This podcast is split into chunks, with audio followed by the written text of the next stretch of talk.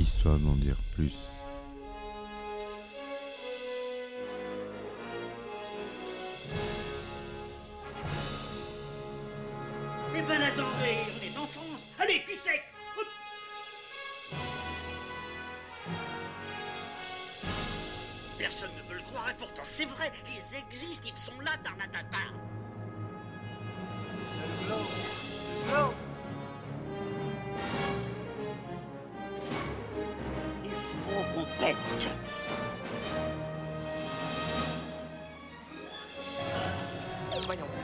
Branché, convecteur temporel temporisé. Bonjour, bienvenue sur Histoire d'en dire plus.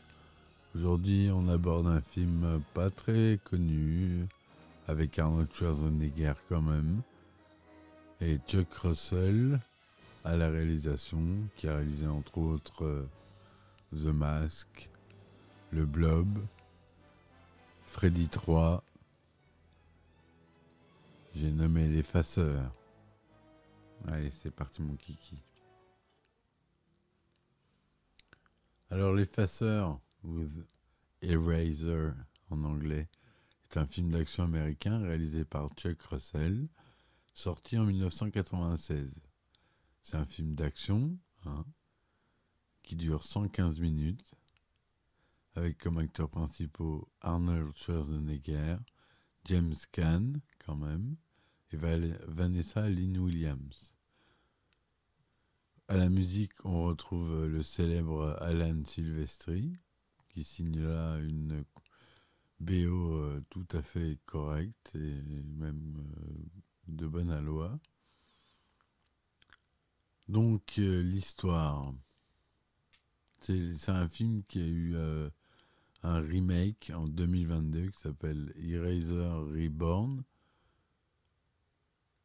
réalisé par John Pogg. Alors, j'ai pas trouvé quoi que ce soit pour lui. Mais euh, bon, je crois pas qu'il ait. J'ai pas trouvé beaucoup d'informations sur ce film, mais il y a eu un reboot. Comme quoi, le film original a eu un, quand même un succès euh, avec la sortie en DVD. Alors, l'histoire. John Kruger, l'un des principaux US Marshals du programme de protection des témoins WITSEC, est spécialisé dans l'effacement de témoins de premier plan. Il simule leur mort et leur donne une nouvelle identité. Après avoir effacé, Johnny Castellone, un mafieux devenu informateur, et sa femme, John se voit confier une nouvelle mission par son supérieur, protéger Lee Cullen, un cadre supérieur de l'entreprise de défense Cyrus Corporation. Lee a alerté le FBI que les dirigeants de Cyrus ont secrètement financé la création d'un fusil électromagnétique avancé qu'ils ont l'intention de vendre au marché noir. Au cours d'une opération d'infiltration du FBI, Lee télécharge les données sur le développement de l'arme sur deux disques, un pour le FBI et un pour elle-même. Le vice-président de Cyrus, William Donahue, détecte l'intrusion de Lee et la convoque à une réunion. Après avoir découvert la caméra cachée de Lee, Donahue se suicide. Lee livre le disque mais refuse l'offre de John de se placer sous la protection des témoins, croyant que le FBI était prêt à sacrifier pour coincer les conspirateurs. Le disque du FBI est secrètement remplacé par un faux sur ordre du sous-secrétaire à la défense, Daniel Harper, le cerveau de la conspiration. Cette nuit-là, Lee est attaqué par des mercenaires envoyés par le PDG de Cyrus, Eugène Morhart. John sauve Lee et l'efface en lui donnant une nouvelle identité et en gardant sa localisation secrète, même pour le WITSEC. Pendant ce temps, plusieurs témoins que John avait déjà aidés sont assassinés à cause d'une fuite d'informations au sein de la WITSEC. L'agence transfère désormais tous les témoins protégés dans de nombreux lieux. Accompagné des marshals Calderon, Schiff et de la nouvelle recrue Monroe, John aide son ancien menteur, le marshal Robert de Guerin, à faire une descente dans une cabane et à sauver un témoin d'une équipe d'assassins. De Guérin assassine discrètement le témoin lorsqu'elle entend l'un de ses ravisseurs révéler qu'il est la taupe. De retour à Washington, De Guérin drogue John qui parvient à prévenir Lee avant de perdre connaissance. L'appel d'alerte est localisé à New York et De Guérin tue Monroe avec l'arme de John, l'accusant d'être la taupe, révélant que lui, Calderon et Schiff sont corrompus. De Guérin explique que ils sont les intermédiaires d'un riche acheteur qui prévoit d'acquérir le fusil. John s'échappe de l'avion pour sauver Lee des mêmes mercenaires qui ont essayé de la tuer auparavant. John et Lee s'enfuient à travers le zoo de Central Park. John libère plusieurs alligators pour piéger et tuer les mercenaires. De Guérin fait passer John et Lee pour des fugitifs. Avec l'aide de Johnny, ils infiltrent la Cyrus Corporation et utilisent le terminal de Donahue pour décrypter le second disque de Lee. Le disque révèle qu'une énorme cargaison de fusils EM a été cachée sur les docks de Baltimore. L'acheteur et, le chef de la mafia russe Sergei Ivanovich Petrovski qui prévoit de revendre des armes à des terroristes. De Guérin enlève alors Lee et l'emmène sur les docks au moment où la, cargaison est chargée sur le cargo de Petrovski battant pavillon russe.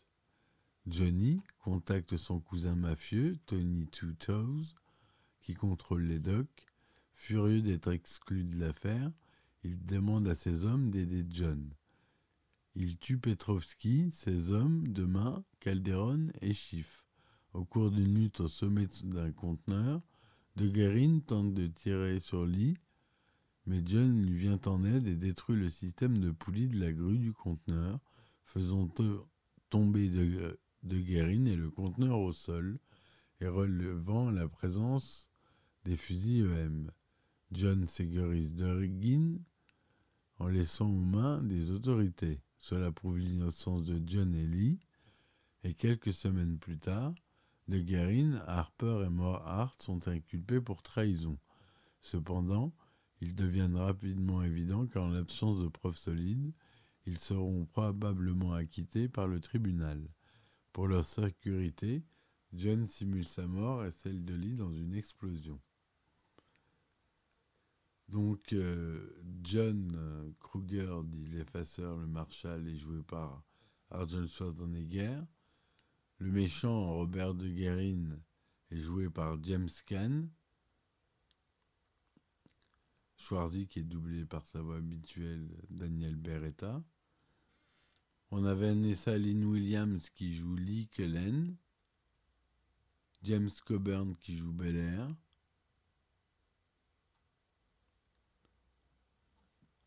John Milius participe au film comme script docteur à la demande d'Arnold Schwarzenegger, qu'il a dirigé dans le Conan le Barbare en 1982. Frank Darabont et William Wisher participent aussi à des réécritures. Le film devait initialement avoir un happy end romantique, mais la fin sera changée après des projections tests négatives. Le rôle principal est à l'origine écrit pour Sylvester Stallone, mais l'acteur tournait à la même période Daylight. Le rôle revient donc à Arnold Schwarzenegger. Jonathan Price a été envisagé pour le rôle de l'US Marshal de Guerin, finalement attribué à James Caan. Et Sven Holt Thorsen, bodybuilder et cascadeur danois et ami d'Arnold Schwarzenegger, apparaît dans le rôle d'un gangster russe. Le film a bénéficié d'un budget de 100 millions de dollars quand même. Hein c'est pas rien. C'est un vrai blockbuster. Le tournage a eu lieu de septembre 1995 à mars 1996. Il se déroule au Canada, en Californie, au Warner Bros. Studio, à Washington, et dans le Maryland, et dans le New Jersey. Arnold Schwarzenegger a choisi lui-même le directeur de la photographie Adam Greenberg, qui a notamment travaillé sur Terminator en 84 et Terminator 2 le jugement dernier en 91.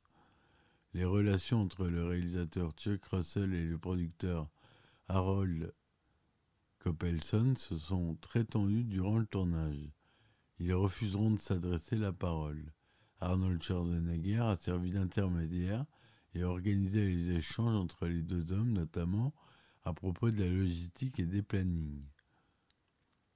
L'effaceur a, obtenu des critiques allant de mitigées à négatives. Si Tomatoes lui donne 36% sur 45 commentaires, une note de 4,9 sur 10.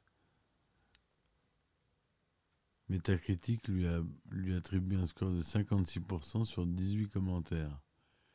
Il est sorti dans 2410 salles aux États-Unis.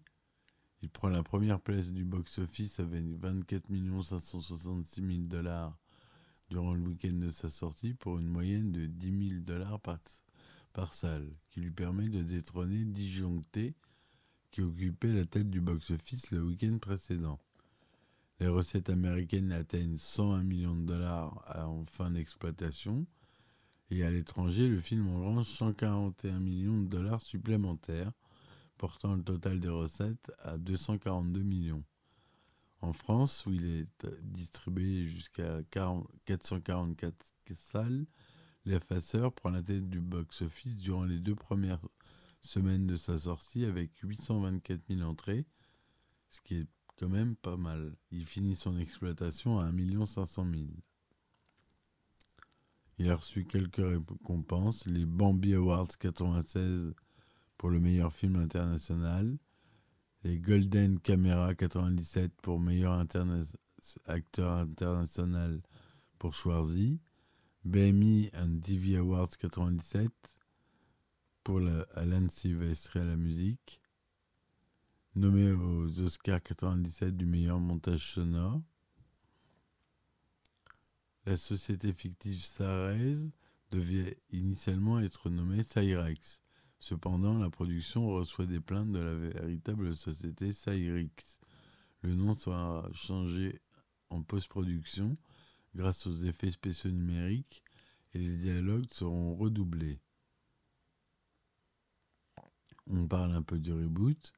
En septembre 2021, un reboot est annoncé avec Dominique Sherwood dans le rôle principal. Réalisé par John Pogg, d'après un scénario de Michael Weiss, Eraser Reborn est produit par Hunt Laurie et Patty Reed pour Rose Rocks Film. Le film est distribué par la Warner Bros. Home Entertainment. Eraser Reborn sort en Blu-ray et en DVD le 7 juin 2022, ainsi que sur la plateforme de streaming HBO Max. Voilà ce que je voulais vous dire sur ce film, euh, qui est un bon film d'action popcorn comme il nous manque les films des années 90, 2000. Voilà, c'est ma cam. J'adore. Je vous dis à très vite. Supportez-moi sur mes différents supports. Vous avez tout en description. Merci de m'avoir suivi jusque-là.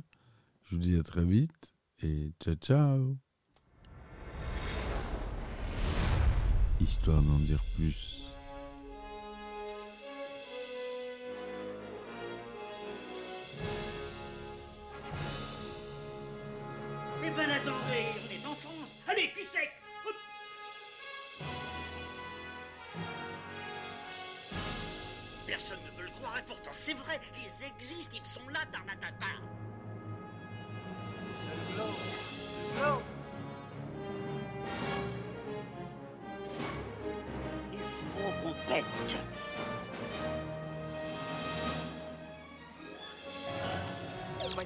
circuit branché, convecteur temporel temporisé,